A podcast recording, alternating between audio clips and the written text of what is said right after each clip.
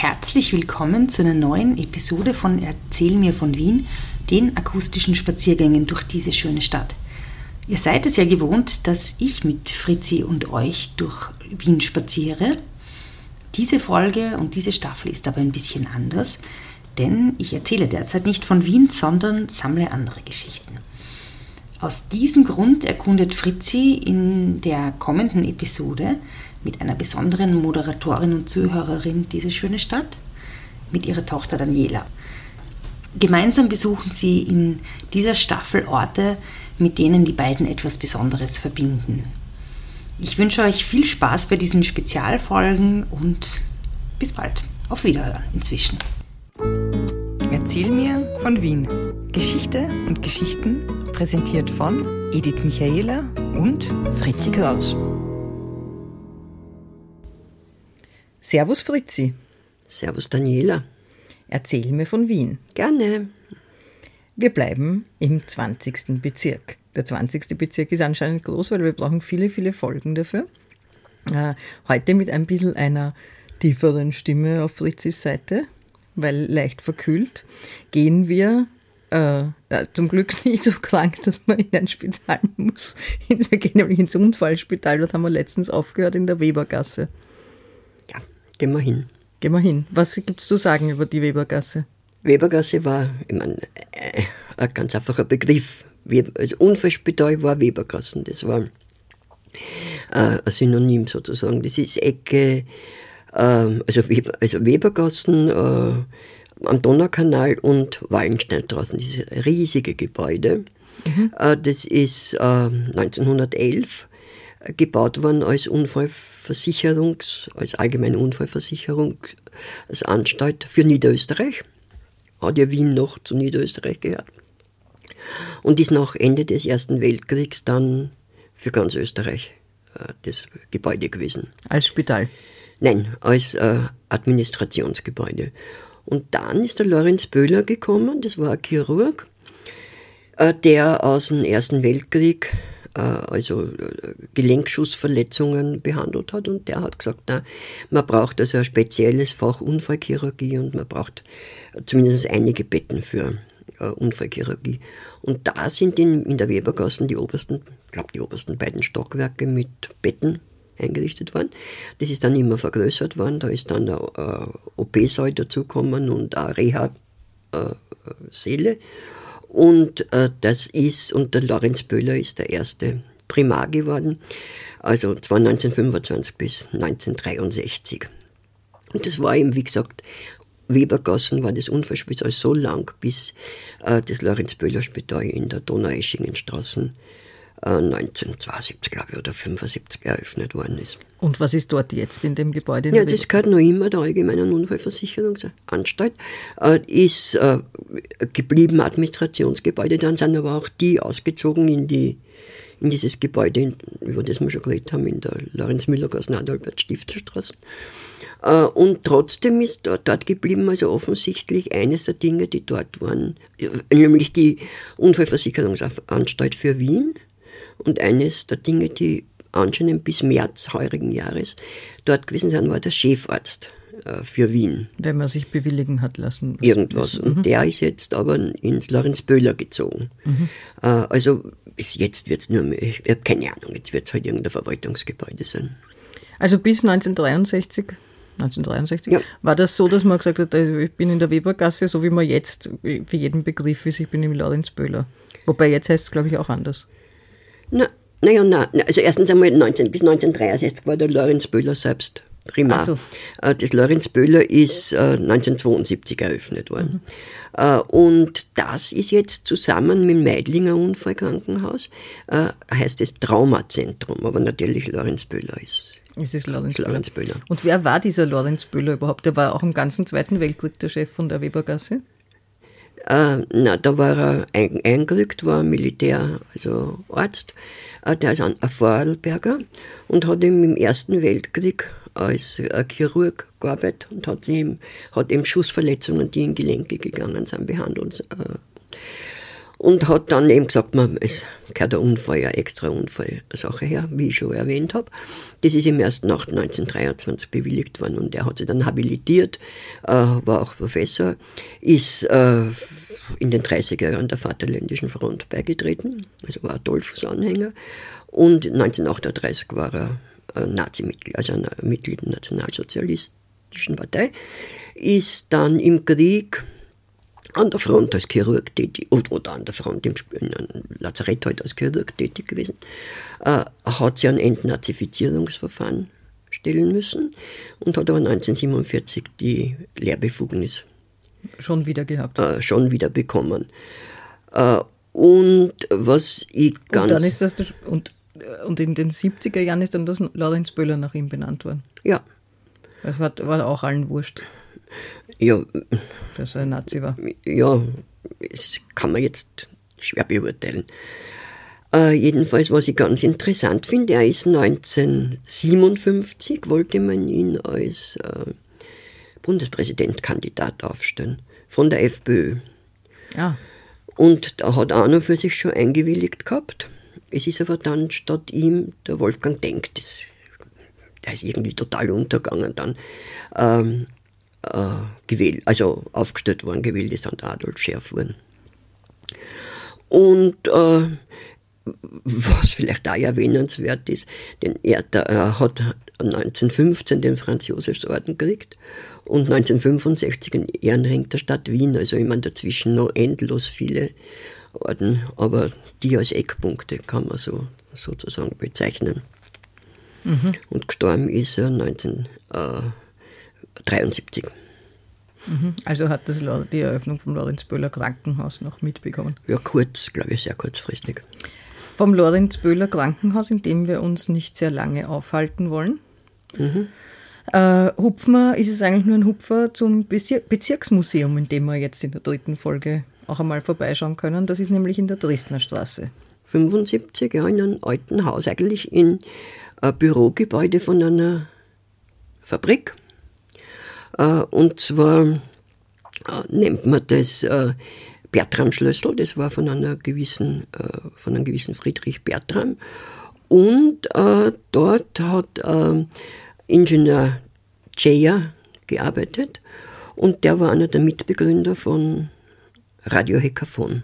Dort war, dort war, die, dort war die, die, die Fabrik Cheya wie hat die geheißen? Die Fabrik äh, Werkstätte für Mechanik und Telegrafenbau war das äh, und, und hat geheißen äh, Telefon- und Telegrafenfabrik J.A. Nissel und Co. Mhm, okay. Gut, und das war Radio Hackathon, das war ja eigentlich 1923 im 1. April das überhaupt das erste Radio in Österreich. Genau, die haben die Konzession damals haben, also der Zuteilung gekriegt, ich weiß nicht, ob das schon eine Konzession Na, die waren, war. Also das war ja zuerst eigentlich so eine Art Piratensender. Es ist genannt worden Piratensender, aber ich glaube nicht, dass ganz illegal waren. Das Nein, es war halt einfach noch unreguliert, weil die erste Lizenz hat dann 1924 die RAWAG die gekriegt. gekriegt. Also die Vorläufer vom ORF oder was man heute als ORF 1924 hat man eigentlich 100 Jahre Radio in Österreich ja. begehen. Aber eigentlich ist schon 1923 mit Radio Hackathon. Mit Radio Hackathon und dort haben sie, haben, das ist ja ganz interessant, die, äh, welche Leute dort äh, äh, aufgetreten sind schon. Also der Raul Aslan, der ist ja überall aufgetreten, nachher ist er ja Burgtheaterdirektor geworden. Äh, und äh, äh dann haben sie Eröffnung von der Messe, von einer Messe übertragen. Da hat der Bundespräsident gesprochen, der Miklasch war das, glaube ich. Äh, und ähm, die, ja, und dann ist eben die Rawak geworden, die ja das äh, gesendet haben am Anfang vom obersten Stockwerk äh, von heute, also vom damaligen Kriegsministerium. Im Übrigen, das Radio Hekaphon ist dann ins DGM übersiedelt. Ja, und das DGM war ja damals nicht im 20. so wie so, heute, sondern war dort, wo, war im WUK, im jetzigen WUK ja, SWUG ist das DGM eigentlich. Ja. ja. Und die, das ist ganz interessant, diese Radio-Hackathon-Geschichte, da kann man in die Shownotes einen, einen Beitrag posten. Äh, der, jedenfalls habe ich entnommen, dass das so angefangen hat zu senden mit Hallo, hallo, hier Probesendestation Radio Hackathon auf Welle 700. Schaut, das ist nett. Das erinnert mich aber sehr stark an spätere Zeiten von Na, was Radio. war Hallo, Hallo, Radio Wien war dann, glaube ich, mhm, von, von dem. Von der Erste. Im Übrigen war der Bundespräsident der, der Michael Heinisch, natürlich der Erste, nicht der Miklasch. Jetzt können wir aber vom Piratensender haben wir eine schöne Brücke hinüber, ein mhm. Stück weiter zum Weiterhupfen im 20. können wir nämlich am Gaußplatz hüpfen, mhm. weil dort ist nämlich Radio Orange 94.0, das jetzt übrigens gerade 25 Jahre gefeiert hat, weil das wurde 98, hat haben die eine Lizenz gekriegt und sind eben ein Mitmachradio, ein äh, freies Radio und die haben auch vorher als Piratensender gegolten. Ge na, gesendet. gesendet. Haben vorher ohne Lizenz gesendet. Ja, das gibt Und ab 98. Äh, die, diese Lizenzen für, Ab. für Private gibt es ja eben noch gar nicht. Äh, gibt es ja noch gar nicht, noch so, gar nicht so lange. Genau. Ne? Und ja, und dann sind wir eben, und so sind wir elegant am Gaußplatz gelandet. Sehr gut. Weil vom Gaußplatz können wir nämlich rübergehen zum Wallensteinplatz. Über die Jägerstraßen gehen ja. zum Wallensteinplatz. Äh, da gibt es ja verschiedene Lustbarkeiten. Ja, stimmt. Da gibt es das Windobner ja. und das Shelter ein Musikkeller, der, wie, wie alte Brigitte Nauer uns sagen, als Wallensteinkeller schon sehr lang sehr bekannt war und ein bekannter Treffpunkt war. Mhm. Ja, und dann gibt es da ein, ein interessantes Haus, nämlich das, wo die Apotheke drinnen ist am, Wallenstein, am Wallensteinplatz. Ja, und das ist insofern interessant, weil das ist nämlich eine Kopie äh, vom Haus äh, zum Goldenen Becher am Stock in Eisenplatz. Das ist das Haus, wo die AIDA unten drinnen ist, am Stock im Eisenplatz. Oh, also direkt im, am, am, beim Stephansplatz quasi. Ja, das ist eine 1 zu 1 Kopie. Äh, nur, dass man bei dem am, am äh, Wallensteinplatz noch sieht, wie das erste Bezirkhaus früher ausgeschaut hat, weil das hat so ein Tempietto oben gehabt, so ein Tempel, so ein kleines. Ein kleines Tempel. So ein kleines ein Tempel. Wie, wie, das schaut halt aus wie ein kleiner Tempel. Und den gibt es im ersten Bezirk nicht mehr, aber in der Wallensteinstraße schon noch. Also am Wallensteinplatz eigentlich. Ah ja. Gut, wenn man vom Wallensteinplatz ein Stückel weitergeht, kommt man ja zum jetzigen Amtshaus vom 20. Bezirk. Das ist am Brigitterplatz bei der Brigitterkirche. Mhm. Kirche und Amtshaus. Also die Kirche ist ähm, in den 1870er Jahren erbaut worden, im neugotischen Stil. Von dem Neugotiker der Zeit, nämlich von Friedrich Schmidt, der ja das Rathaus, Rathaus erbaut hat. Und 1874 ist äh, geweiht worden äh, und war an und für sich, äh, hat einen großen Pfarrsprengel gehabt, der sukzessive kleiner worden, weil, äh, worden ist, weil je mehr die Bevölkerung sich vergrößert hat, äh, desto mehr äh, Pfarrsprengel sind entstanden und umso kleiner ist, die, ist äh, das Gebiet geworden, von, äh, das die Kirche betreut hat. Äh, die hat im Krieg einen ganz einen schönen äh, Bombentreffer gekriegt, äh, ist aber wiederhergestellt worden. Aber äh, bei dem äh, Erdbeben 1972, an das du dich nicht also, mehr erinnern kannst. Dass ich mich aus Erzählungen erinnern Erzählungen erinnern kannst, weil ich mich über, über dein Gitterbett geworfen habe, um dich zu beschützen, wie die Erde zum Wackeln angefangen hat. Äh, und das wirklich eines der stärksten Erdbeben, weil es, da ist ein Teil von der Kirche eingestürzt, also ein Anbau. Wirklich? Ja, mhm, der ist aber, äh, der ist aber nicht mehr, äh, nicht mehr errichtet, also nicht mehr aufgebaut worden. Ja, und am gleichen Platz ist das magistratische Bezirksamt. Das ist so aus der, von der Jahrhundertwende? Genau, weil das hat man gebraucht, ganz einfach. Warum? Weil das ein eigener Bezirk geworden ist. Genau, da haben wir es gebaut in einem, äh, ja, ich würde sagen, fast ein bisschen eklektizistischen Stil. Also ich meine, jetzt nicht, dass es besonders reichhaltig ist, sondern ein bisschen was von überall, so ein bisschen sezessionistisch. Und ich habe ja gesagt, das schaut ein bisschen grottenbahnmäßig aus, da warst du sehr böse, dass ich das gesagt habe. Also böse, aber du findest halt nicht das Grotten. Ich finde es eigentlich charmant, aber ich habe einen besonderen Bezug dazu. Ja. Wir haben mich ja schließlich dort verpartnert. Genau, weil, weil interessanterweise ist das auch das Amtshaus für den zweiten Bezirk dort. Seit 2021 oder so. Ja, ja. man würde glauben, dass eher umgekehrt ist, ja. aber. Äh, aber es ist ja größer. Dem ist nicht so. Und das ist neben, das ist von einem gewissen äh, äh, Herrn Bartstieber entworfen worden und der hat auch den Gemeinde. Bartstieber? Der hat den ba Barten, Bärten gestiebelt? Bart. B-A-D, Stieber, äh, und hat, äh, äh, das, äh, hat daneben den Gemeindebau auch gebaut. Ja, das ist der, wo die Volkshochschule drin ist. Das weiß ich ehrlich gesagt. Wahrscheinlich, ja. Ja, das ist der Manfred Ackermannhof äh, dort. Ganz in der Nähe dort ist ja auch die Pappen, Pappenheimgasse, die finde ich immer lustig, weil da muss ich immer denken, meine Pappenheimer. Ja, als Schiller-affiner Mensch. Nein, ich eigentlich nur, weil das so ein geläufiger Ausdruck ist. Ich weiß eigentlich gar nicht, warum das heißt. Ich kenne meine Pappenheimer. aus der Wallenstein-Trilogie. Ich kenne doch meine Pappenheimer.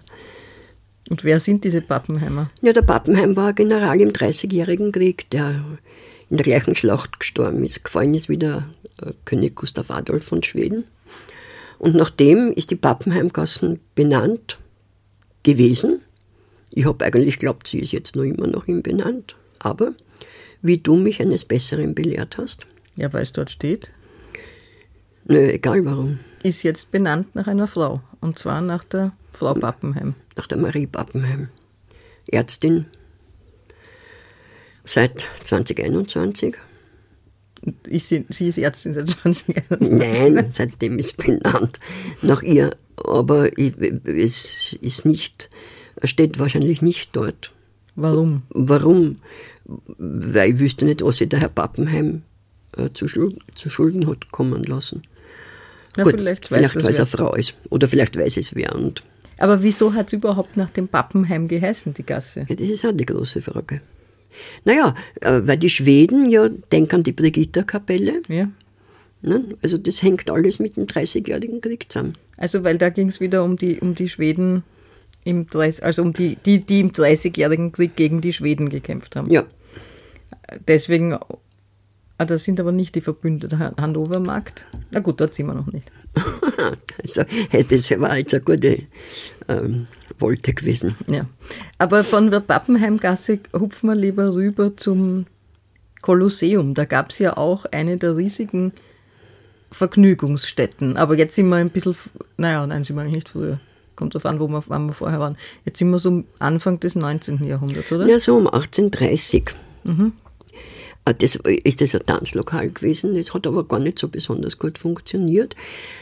Das war auf der Jägerstraße ein Stückchen nach der Pappenheimgassen, also stadtauswärts, Zrinnigassen. Äh, dort. Und äh, es war halt total außerhalb. Sogar, ich glaube sogar, es war auf einer Insel. In, äh, dass die Donau so unreguliert war, dass dort herum Wasser war. Und ähm, wie gesagt, das ist nicht gut gegangen und dieser Besitzer hat das einen gewissen Karl Höhr, das war Architekt, Aber was hat man dort gemacht überhaupt? sich vergnügt. Aha, was mit Was man in ganz Wien so. gemacht hat. Anscheinend, ja. Nein, mit, mit, äh, mit Tanzen und mit, äh, äh, mit Musik.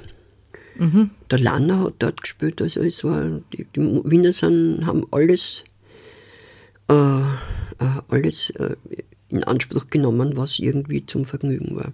Mhm. Und dieser Hör hat äh, das vorher genannt ländliches Tivoli. Mhm. Und dann hat er es äh, äh, Kolosseum genannt, weil er einen äh, Riesenelefanten hingestellt hat, der aus Holz, Stroh und Pa- Pappmaché gebaut war. Äh, Interessanterweise steht dabei, und 50 Personen fasste. Also, da konnte man reingehen. äh, Offensichtlich hat Also, man, und das war der Koloss. das war der Koloss. Mhm. Das Ganze ist nach dem das Kolosseum. Und das dürfte aber sehr äh, gut besucht gewesen sein, weil 1840 hat dieser Hör äh, die erste Pferdeeisenbahn äh, dorthin äh, also verlegen lassen. Äh, Circa zwei Kilometer vom Donaukanal bis dorthin. Ah, also da konnte man gemütlich hinfahren Ja, ins Kolosseum und sich vergnügen. Ja, aber 1842 hat es hat ihm nicht mehr, mehr gefreut. Und er hat, äh, das war ihm anscheinend doch zu weit von der Altstadt entfernt, und er hat das äh, Universum eröffnet. Und das Universum war auch ein Vergnügungs... Das war auch ein Vergnügungslokal, das noch besser gegangen ist, klarerweise, weil man viel leichter hinkommen ist. Das war in der Nähe von Am Tabor. Und vielleicht kann man sich besser orientieren, wenn ich sage, dass es äh, geschlossen werden musste, wie der Nordwestbahnhof gebaut worden ist. Ah ja, okay, dann kann man sich ungefähr vorstellen, wo es war. Ja, und das war wieder so, äh, so äh, äh, sehr bekanntes, wenn man Bilder anschaut. Das hat ein Eingangstor mit einem, mit einem Obelisken gehabt. Äh, und ähm, da hat es eben gegeben Vergnügungseinrichtungen. Äh, da hat was Türkenwurf und Ringwerfen hat man äh, äh, können. Ein Tanzpavillon hat es gegeben. Also ja, mit Antwort, man hat sie. Allerdings, ich verstehe überhaupt nicht, wo die Leute herkommen sind für die ganzen Lokale. In ganz Wien. Ja, die, haben sie, die haben nicht ferngeschaut und haben kein Handy gehabt zum drauf herumwischen, die haben sich irgendwie außerhalb vergnügen Ja. können, wollen. Äh, apropos Fernsehen. In der Nähe ist ja auch die Hartelgasse. Ja. Von der Uni haben wir jetzt schon gesagt, das ist, nach der, das ist die Universumstraße. Nein, das ist das Einzige, was überblieben ist Ja. von dem Ganzen. Äh, Darf ich einen Schluck Wein machen? Prost, weil für die Verkühlung, glaube ich, ist der. Ich habe geglaubt, für die Vergnügung. ah ja, Ver Vergnügung und Verkühlung. Gut, also jedenfalls in der Nähe auch die Hartelgasse. Und die Hartelgasse 16a, Ja. kennen ja vielleicht ein paar, aber äh, viele vielleicht auch nicht. Du musst jetzt auflösen, was dort ist. Das war der erste Kotan, also der Krimi, Der hat so Kotan geheißen. ermittelt. Ja. mit dem Peter Vogel noch als Kotan, das ist der furchtbar grantigen und hat also hat schon ein, hat, war schon anders als andere, aber war eigentlich bitterböse, wenn ich an den denke. Äh, ja, von, und, und hat unglaub, eine unglaubliche äh, äh, Milieuschilderung äh, gehabt. Das war ein Wahnsinn. We- Weißt du, von wann der ist, dieser Hartelgasse 16a? 18, was, äh, 18 Blödsinn, 1976. Weil das ist ja, ich habe den nämlich unlängst gesehen, zufällig, das ist ja ein Wahnsinn, was da wieder Wien grau war. Ja, ich kann mich aber selber nicht mehr, mehr so ans Blaue erinnern. Geht, da kann ja sogar ich mich erinnern. Nö, ich habe das eigentlich nicht, schon erinnern, aber ich habe das nicht so, äh, es war halt so. War halt so, ja. Ja, das, ich mein, kann man nicht. Und das war wirklich, der Peter Vogel war, hat sich sofort nur auf die Ausländer losgegangen. Gesagt, das muss ein Ausländer sein. Eigentlich war er auch frivol für die damalige Zeit. Ähm, nackte Frau ist herumgerannt, wenn's die von, von dem Achit, also von dem Ja, Mörder dann, die, die Freundin. Äh, und die Hausfrau hat sie, äh, dem man, man die äh, Jugoslawen den Zins nicht haben zahlen können, hat sie ihn in Natura äh, entrichten lassen. Also eigentlich war das, und die beste war die alte Frau, ich weiß jetzt nicht, wie es geheißen hat, die Schauspielerin. Also die war, ja, gut. also sehenswert. Hartelgasse 16a, der erste Kottern. Genau, und das hat sich dann immer weiterentwickelt, bis eben eigentlich unter, mit dem Lukas Resetaritz dann total slapstick-mäßig geworden ist. Und man muss sich vorstellen, da hunderte Anrufe sind damals eingegangen äh, beim ORF. Das Ja, dann haben sich die Leute wahrscheinlich wahnsinnig aufgeregt. naja, Ja. das wundert dann allerdings nicht, wenn man sieht. Aber er ist, mir hat er damals schon unheimlich gut gefallen und er ist noch immer sehenswert. Es war mutig, sowas Provokantes hätten wir jetzt auch gern. Äh, gut, also von dort ist es nur einen Katzensprung, wenn ich das richtig im Kopf habe, zum Hannovermarkt. Äh, ja, der Hannovermarkt, wieso heißt der Hannovermarkt? Äh, Hannovermarkt heißt aber wahrscheinlich noch der Hannover Gasse und die heißt nach den Hannoveranern, Königin von Hannover, die 1866 an der Seite von Habsburg gegen die Preußen gekämpft haben und mit den Habsburgern verloren haben, haben Hannover auch verloren und haben dann müssen nach Wien, haben in Ballycumberland gewohnt in der, in Benzing, was heute die, äh, das Reinhardt-Seminar ist. Äh, und denen zu Ehren ist das äh, Hannover, eben diese ganze Hannover-Geschichte benannt worden. Das ist so, jetzt weiß ich nicht, ob wir das in der letzten Folge nicht schon gesagt haben, aber deswegen heißt ja auch die Dresdner Straße Dresden, weil die Dresdner Ja. verbündet waren. Ne? Und wahrscheinlich gibt es noch ein paar. Sicher. Kürzen wir das hier ab.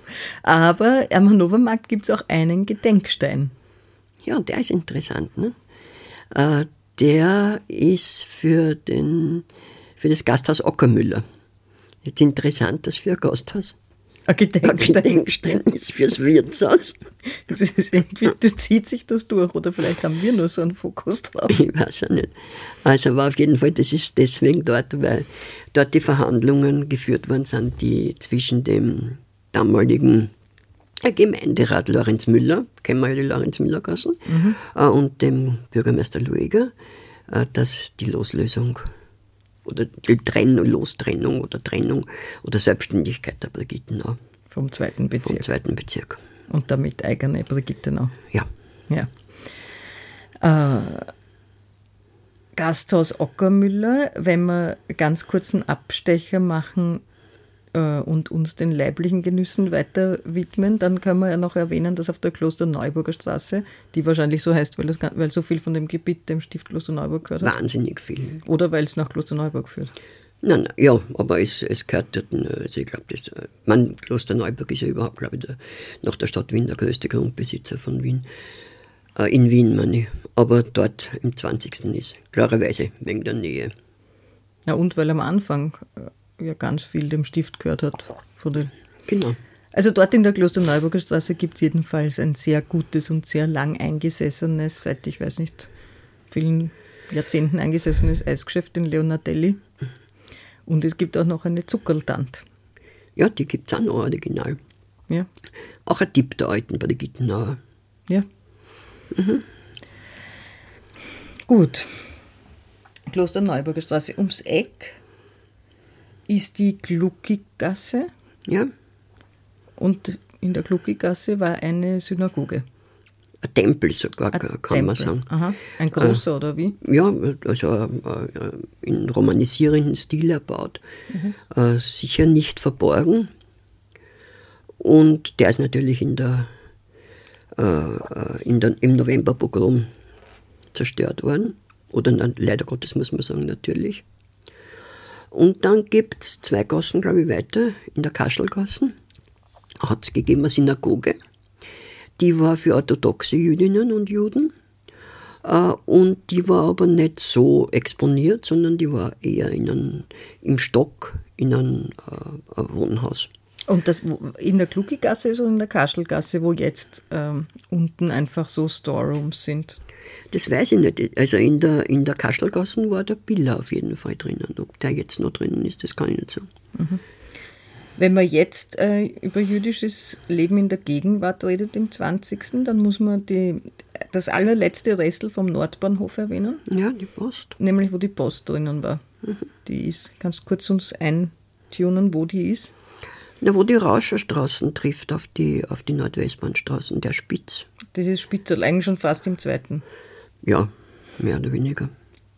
Ist gar nicht so sicher, ob das nicht. eh- Nein, weil der zweite, das ist eine ganz sonderbare Bezirksführung dort. Bezirksgrenzenführung. Äh, aber eben diese Post, die gehört jetzt, müsste jetzt schon eröffnet sein, äh, dem Chabad, den Lauder Chabad äh, Campus, der ja am Rabbiner Schneersohnplatz war und ich glaube jetzt komplett rüber übersiedelt. Und äh, eine Handelsakademie wird, kommt jetzt dazu, da ist dazu gekommen. Schule hat ja schon angefangen. Äh, Aber das Ganze schon auf jüdische, also auf die jüdische, auf jüdische Kinder äh, zugeschnitten. Und ist äh, ganz restauriert worden, aber wie so vieles innen ausbaldelt und halt den Bedürfnissen äh, angepasst, die, die das schulische Leben eben erfordert. Dort vis-à-vis im, ist es dort gewesen, wo, der, wo wir vorbeigefahren sind, wo der Nordbahnhof, wo diese Ausstellung ist, über, Ich weiß nicht, ob die vorher oder ich glaube, die ist nachher, die Ausstellung. weil da ist ja eine Ausstellung über diese Über Schreck- Nordwest- über, über- über den Nordwestbahnhof, ja. Ja. Äh, auf der anderen Seite von der Post, also relativ in der Nähe beim Eingang zum Augarten, ist ja äh, der Nordpol. Erstaunlicherweise. Das Gasthaus Nordpol, gut, sehr gutes Gasthaus, aber warum ist dort der Nordpol? Am Nordpol, das ist benannt nach der Bayer-Weibrecht-Expedition zum Nordpol, 1872 bis 1874. Äh, wer sich mehr dafür interessiert, soll lesen Christoph Ransmayr, Die Schrecken des Eises und der Finsternis. Oder ins, Histor ins Natur. nein, nicht naturhistorisch, ins Heeresgeschichtliche Museum gehen. Da ist von Bayer, der auch ein Maler war, ein riesiges Bild gemalt. Also die sind ja, die sind ja eingeschlossen worden und ganz lang haben die im, im, also im Backhaus und sind dann zu Fuß irgendwo die Mannschaft äh, zu Fuß gegangen bis Festland erreicht haben, sozusagen übers, übers Eis. Und haben, glaube ich, ich weiß nicht, ob sie überhaupt An verloren haben, aber also es ist wie ein Wunder. Ah, die sind zurückgekommen, weil es gibt ja diese berühmte britische Expedition. Nein, nein, das war, Süd, das war Südpol. Ah, das war Südpol. Aber, glaube ich. Aber, na, die sind zurückgekommen. Hat man eigentlich dem Weibrecht, das war ein Deutscher, äh, dem sein Organisationstalent und sein Führungstalent äh, zugeschrieben. Mhm. Die heißt wie Peier Weibrecht. Peier und Weibrecht, ja. Weibrecht-Expedition. Ja, weil ihr, ihr, von irgendeiner Expedition, aber das war, glaube ich, eine englische, da haben sie ja jetzt erst vor ein paar Jahren, was weiß ich, vor sieben, acht Jahren, die, Skelette gefunden. die Überreste gefunden. Ja. Ah, das war, aber das ist Südpol und nicht. Ich glaube schon. War, ich weiß nicht, ob das die Scott-Expedition war. Äh, egal, Vielleicht. jetzt. Ist ja wurscht, hätte man vorher, ja. Äh, aber wenn wir jetzt schon die Schrecken des Eises äh, thematisieren, dann sollte man auch die Freuden des Eises thematisieren, weil es gibt ja noch eine Kristalleisfabrik im 20. Bezirk. In der Passetti-Straße? Ja. Wer ist der Passetti eigentlich wieder? Der Passetti war ein Mensch von der Donauregulierungskommission. Ah ja, stimmt, ich erinnere mich, das ist schon vorgekommen. ja, du musst hören, äh, Unsere Podcast, Podcast ja. merkst du das. Äh, das ist eine Eisfabrik. Es war so, dass ähm, im äh, Anfang des äh, 20. Jahrhunderts äh, die Sommer oder eigentlich Ende des äh, 19. die Sommer anscheinend wärmer geworden sind. Und früher hat man ja ganz einfach aus den äh, Seen oder aus, der, aus gefrorenen Gewässern die Eisblöcke rausgeschnitten und hat die äh, aufgekommen. Im äh, Keller. In, Im Keller, in Eiskellern. Also das, der kälteste Keller war angeblich der am Petersplatz, ist Eisgrübel. Oder im dritten Bezirk entlang vom Rennweg hat es eben so Lagerungen gegeben. Und das hat aber dann nicht mehr, mehr hingehabt, beziehungsweise ist der Bedarf viel größer geworden. Und da haben sie Gewerbebetriebe, äh, Gewerbebetriebe äh, zusammengeschlossen, Gastwirte und Hoteliers und Fleischhauer und haben äh, eine Genossenschaft gebildet und haben eben diese Kristalleisfabrik in der Passetti-Straße äh, eröffnet oder gegründet. Äh, das ist dann mit irgendwelchen, bitte keine Ahnung, wie, wie das Eis. Sagen wir wieder, wenden Sie sich an den hm. Technik-Podcast Ihres Vertrauens. Ja. Äh, und da hat es aber schon eine Eisfabrik gegeben, die Kristalleisfabrik mit Y. Äh, die war auf der Klosterneuburger Straße. Mhm. Und zwar dort, wo heute das Brigittenauer Hallenbad ist. Aha, okay. Die war die ältere. Und äh, diese Bassetti-Straßen-Eisfabrik ist wahnsinnig äh, oder sehr äh, erfolgreich gewesen. Und ich glaube, die haben aber nur für Gewerbebetriebe äh, Eis hergestellt, weil ich habe ja schon oft im Podcast erzählt, wie ich bei der Groß für die Großmutter dieses Stangeneis gekauft habe. Da waren so kleine Eisfabriken, die eben Eis hergestellt haben, wo eben Eiskästen damit befüllt worden sind. Und die haben richtige Kühlhäuser gemacht und haben das vermietet, wahrscheinlich an Genossenschaftsmitgliedern und so weiter. Und sind eben, wie gesagt, so erfolgreich gewesen, dass die Kristall Eisfabrik auf der Klosterneuburger Straße aufgeschnupft haben. Mhm. Und ähm, gibt es heute noch. Ist ein Riesen, scheint ein Riesenunternehmen zu sein. Äh, wie das genau funktioniert, also man kann dort, äh, also große Betriebe äh, mieten da offensichtlich die, äh, äh, die Lagerhallen und lagern halt Tiefkühlsachen ein. Äh, ist jetzt total äh, vielleicht unerklärlich erklärt. Und was das Gegenteil, sie haben eine sehr, äh, davon, sie haben eine sehr große, eine sehr große Solaranlage am Dach. Also sie, das heißt, das heißt ah, die betreiben. Sie kühlen mit Sonne. kühlen mit Sonne. Also das ist doch eigentlich sehr nett. Mhm. Weil normalerweise hat, hat die Kristalleisfabrik zum Beispiel hat dann zugesperrt, ganz einfach, weil der elektrische äh, Kühlschrank mhm. halt übernommen hat, vieles, viele dieser äh, äh, Aufgaben. Ah, ich sehe auf der Website von der Eisfabrik Wien gibt es sogar ein, einen Drohnenflug durch die Eisfabrik. Ja, also das muss ein riesiges Ding sein. Wir haben ja gesehen, nur den, äh, den alten, das alte Portal, mhm. das ja so Backstein, soweit ich mich erinnere, ist. Ne? Ja. Also, aber dahinter ist offensichtlich äh, äh, riesiges Tiefkühlhaus und so weiter. Allerdings hat es einmal gebrannt, ich glaube 1964, und da ist sehr viel zerstört worden, das aber offensichtlich dann wiederhergestellt worden ist. Mhm. Alte Dinge, wenn wir den 20. Bezirk jetzt abschließen, dürfen wir noch ein neues Ding nicht vergessen, nämlich die Mille. Die Mille. Also, also beziehungsweise ihren Turm. Kannst du uns abschließend äh, zum 20. noch was über den Millennium Tower erzählen?